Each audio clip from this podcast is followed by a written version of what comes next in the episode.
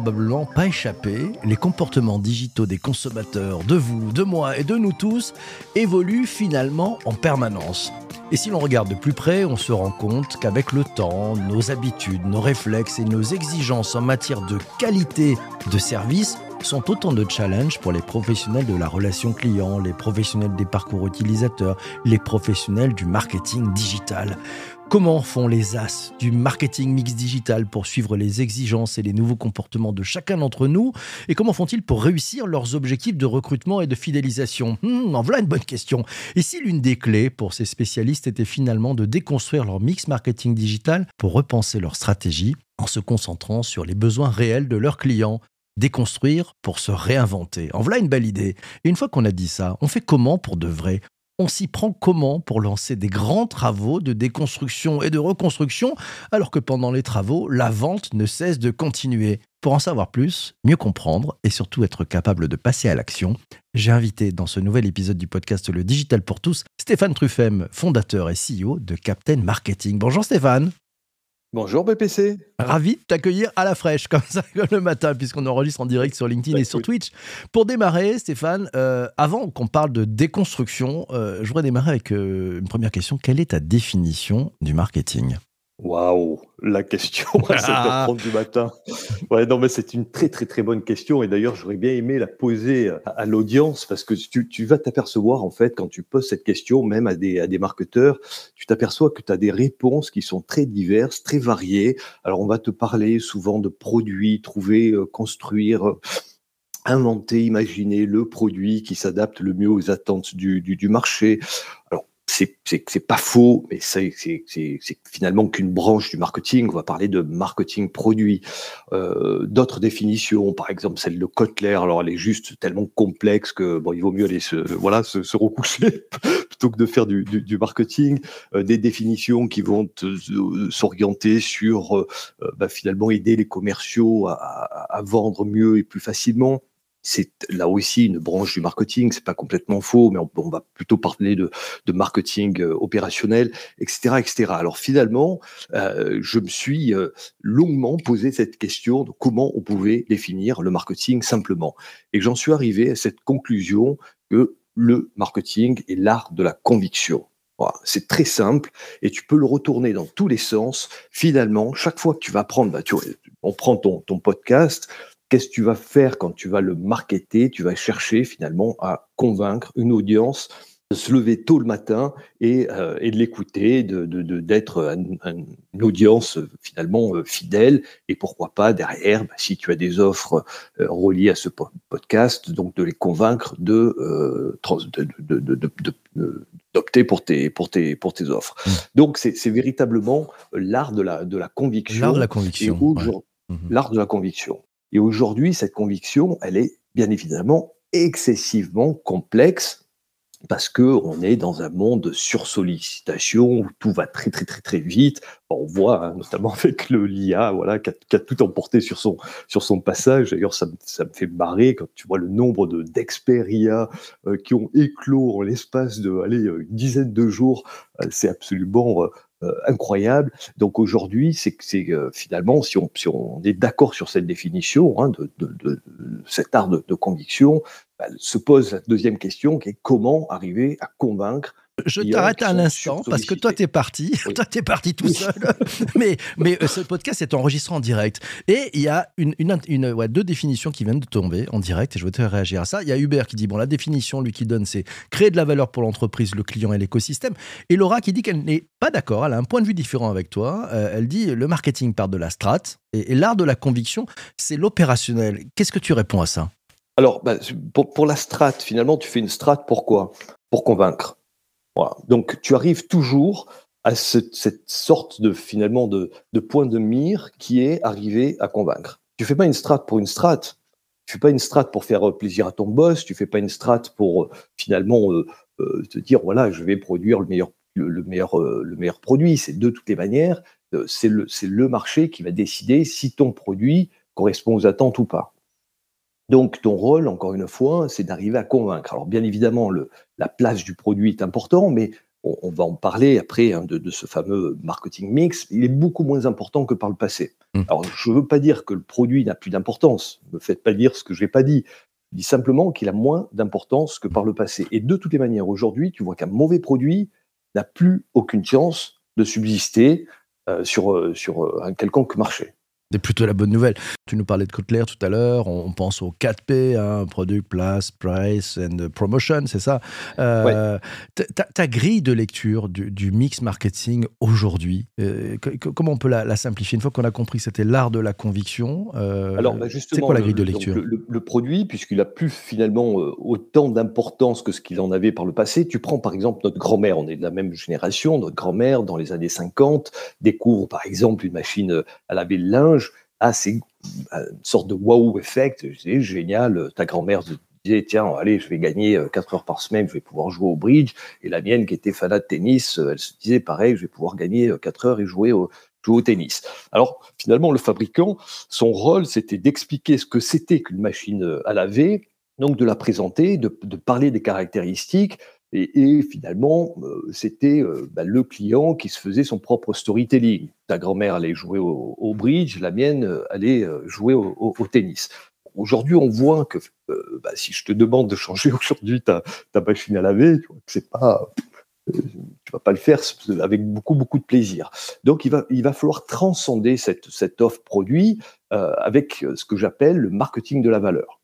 Et mmh. là, tu vois, des acteurs, par exemple, comme euh, bah, si je prends Horace, qui est une, une DNVB euh, dans le, cosmétique pour les, pour les, pour les hommes, bah, tu vois qu'ils vont arriver à transcender cette offre qui est pourtant ultra concurrentielle avec, par exemple, il n'y a pas que ça, mais par exemple, leur production de contenu qui est absolument géniale parce que très très très pédagogique sur bah voilà si tu veux alors ils appellent ça magazine ça prend la forme euh, c'est du blogging, hein, en fait, tout simplement. Euh, et donc, ils vont répondre à des, euh, à des interrogations que nous, les hommes, avons sur l'entretien de notre barbe, de nos cheveux, etc. etc. Je m'étais amusé un jour à faire un, un, petit comparatif entre donc Horace et, et Gillette, Gillette.fr.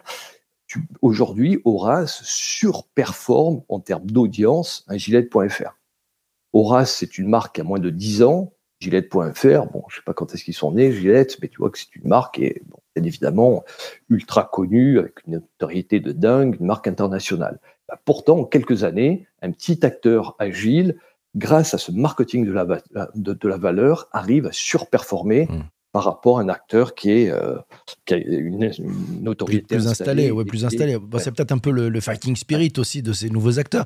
Si je reviens sur le cœur de notre euh, podcast, de ce sujet, hein, on est sur déconstruire son mix marketing digital. Est-ce que c'est l'incontournable stratégique? Justement, cette déconstruction, est-ce que tu peux nous en parler? On, on commence par quel bout pour tout déconstruire?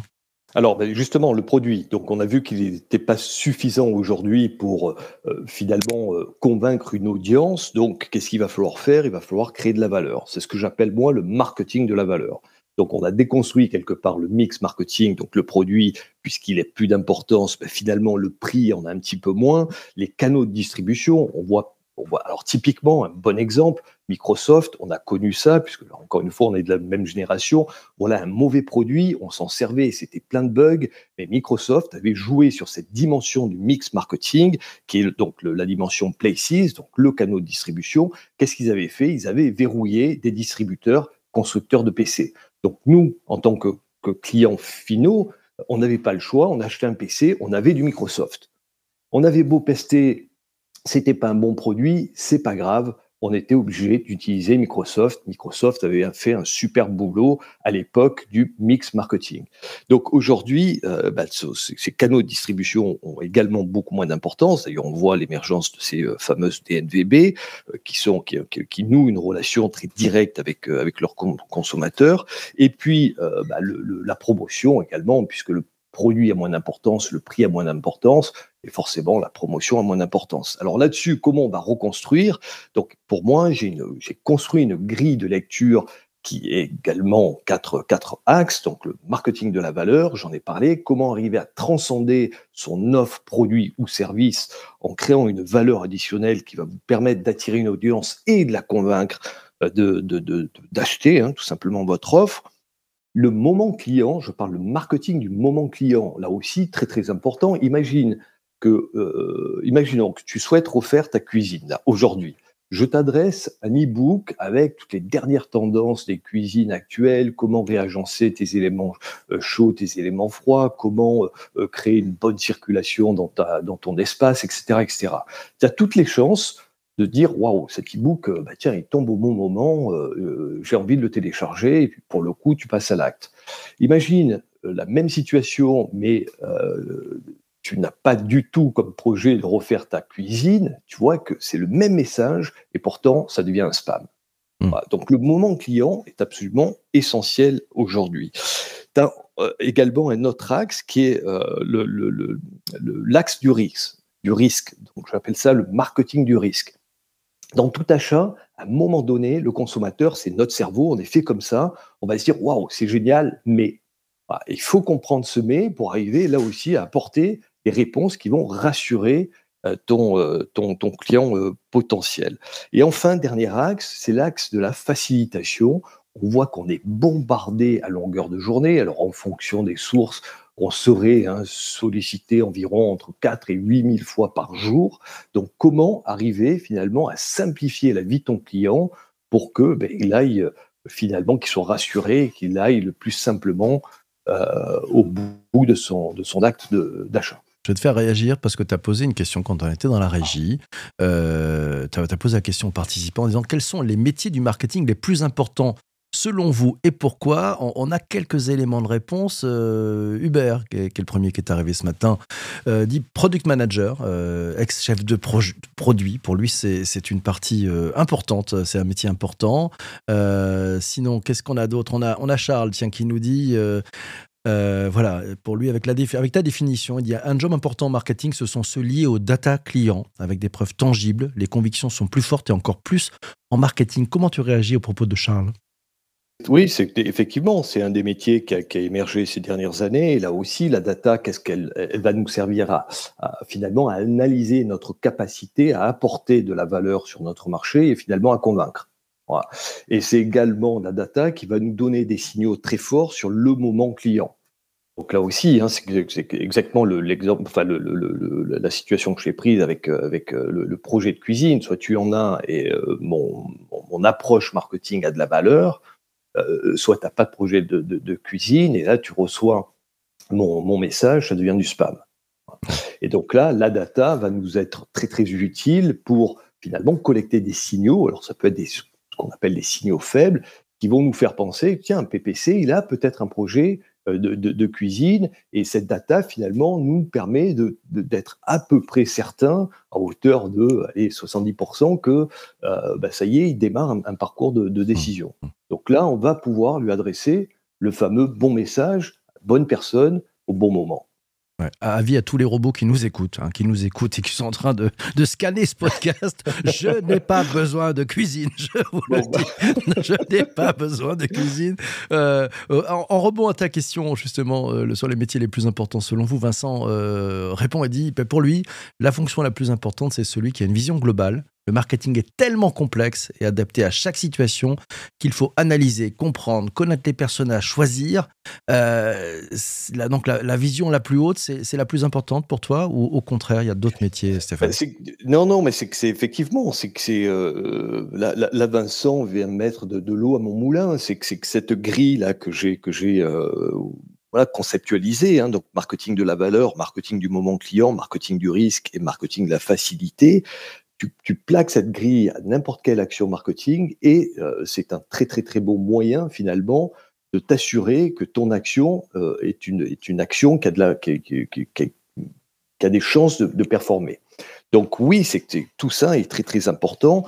Euh, cette vision globale, c'est déjà une vision de qu'est-ce que je peux apporter sur mon marché qui, qui va apporter de la valeur et qui va faire en sorte que ma marque va rayonner et et, va donner envie à des gens de s'y intéresser et pourquoi pas même d'en de, de, parler. Tiens, Anne, euh, Anne, nous dit tous les métiers incorporent une part de marketing, c'est l'addition de ces métiers qui, qui donne l'importance. C'est bien ça, c'est le mix des métiers en fait, le sujet? Alors, euh, je, je, ferai une différence avec ce que dit Anne. je, suis plutôt d'accord, mais en fait, l'important aujourd'hui, c'est que tu te dis que cet art du marketing dépasse effectivement le cadre stricto sensu du marketing. Même aujourd'hui, tu es, par exemple, tu es, médecin, bah, tu vas avoir des notes sur Google et j'ai fait l'expérience, hein, je cherchais il n'y a pas très très longtemps un allergologue pour mon, pour mon fils, j'ai tapé allergologue, j'habite dans le 9e, donc Paris 9e, boum, je tombe sur des résultats, et il y a des allergologues qui sont très très bien notés, d'autres qui ne sont pas notés, et d'autres qui sont très mal notés. Forcément, j'ai plus envie d'aller contacter celui qui est bien noté. Et donc, même sur des métiers qui paraissaient à l'époque très très très éloignés finalement de ces pratiques marketing, aujourd'hui euh, ils doivent les intégrer, les maîtriser. Donc cet art du marketing euh, va être absolument essentiel que tu sois, euh, j'en sais rien, que tu fasses du macramé, que tu aies envie de, mmh. euh, de, de, de voilà, d'utiliser Instagram pour faire connaître tes macramés, que tu sois euh, chanteur et que tu aies envie de faire connaître ta, ta, production musicale, ou que tu sois bien évidemment marketeur au sein d'une entreprise traditionnelle. Tiens, John, par rapport à, ta question justement sur les, métiers les plus importants en marketing, selon vous, lui il dit, bah, en fait, le, sujet, c'est d'être focus sur la value proposition et, de faire du storytelling. la, place du storytelling dans ce mix, quelle est-elle? Super importante. Alors, euh, bah, value proposition, on retrouve l'axe, la dimension donc de, mon mix marketing, hein, le marketing de la valeur. Évidemment, tu vas travailler euh, ta, ta, value. Pourquoi? Pour là encore une fois tenter de convaincre des audiences de s'intéresser à tes offres. Et le storytelling, c'est exactement pareil. C'est comment arriver à embarquer euh, des audiences potentielles dans une histoire qui leur apporte de la valeur. Alors ça peut être une valeur qui peut être divertissante, qui peut être euh, pédagogique. On voit un acteur comme bah voilà, alors l'acteur typique c'est euh, HubSpot. bon, ils sont nés, si ma mémoire est bonne, en 2006. Dix ans après, ils étaient au Nasdaq. Est-ce que vous avez vu HubSpot bombarder leur audience de publicité? Non. Ils ont créé de la valeur, ils ont, euh, de manière véritablement généreuse, ils sont allés aider les marketeurs à faire mieux leur job au quotidien. Donc, euh, ils ont, euh, c'est du marketing automation et pourtant, ils s'adressent, ils ont adressé des, disciplines comme, je sais pas quoi, le référencement naturel, par exemple, alors que c'est pas une plateforme de référencement naturel. Donc, ils ont apporté une telle valeur sur leur marché que ça leur a permis de devenir un acteur mondial en quelques années. Donc c'est une forme de storytelling. On retrouve cette importance du, storytelling dans euh, à la fois le marketing de la valeur, mais également le marketing du risque. À un moment donné, quand, quand on, va, on parle beaucoup de, de, de, des objections clients et de traiter dans le marketing, de traiter ces objections clients. Tu vois plus aujourd'hui une bonne landing page qui ne prend pas cette dimension d'objection client. C'est quoi? Marketing du risque.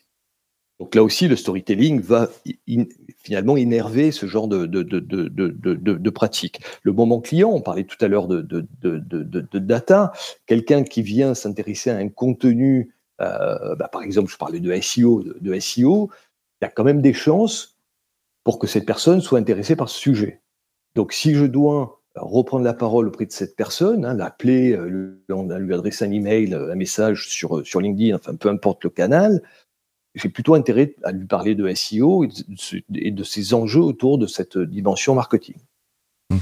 Donc là aussi, on voit que le storytelling permet de créer finalement des bons contenus qui vont permettre de, générer une audience et la data va nous permettre de savoir bah, qui dans cette, parmi cette audience est intéressé par quelle, quelle thématique. Hmm.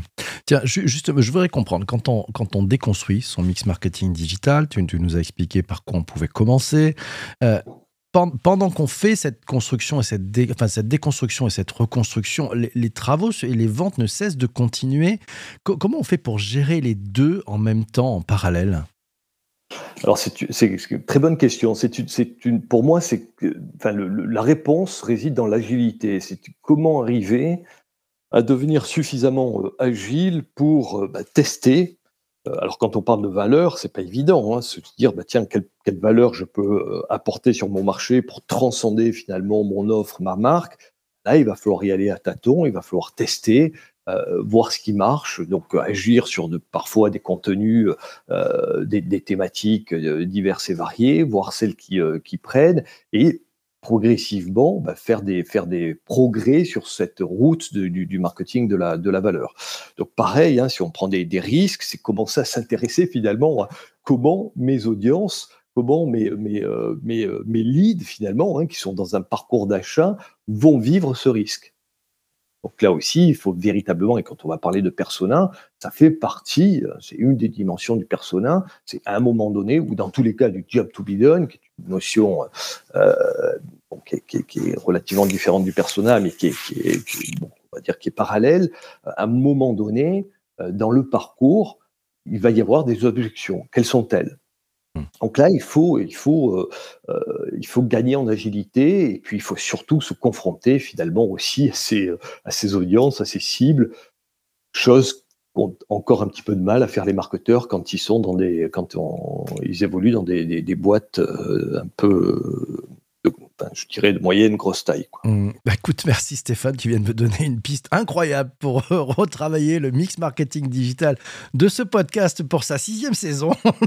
Donc, bah, Merci, tu m'as donné du boulot. On a du boulot à, moi et la rédac et à tous. Donc euh, un grand merci à toi d'être passé ce matin. Merci aussi à toi d'être, euh, ouais, d'avoir écouté cet épisode du podcast jusqu'ici sur ta plateforme de balado. Si tu apprécies euh, ce podcast, le digital pour tous, n'hésite pas à mettre 5 étoiles, un commentaire, à partager autour de toi. C'est tellement important. Voilà, merci à toi. Euh, on se retrouve pour un prochain épisode très très vite. D'ici là, porte-toi bien et surtout, surtout, surtout, fais-toi plaisir. Ciao, ciao, ciao.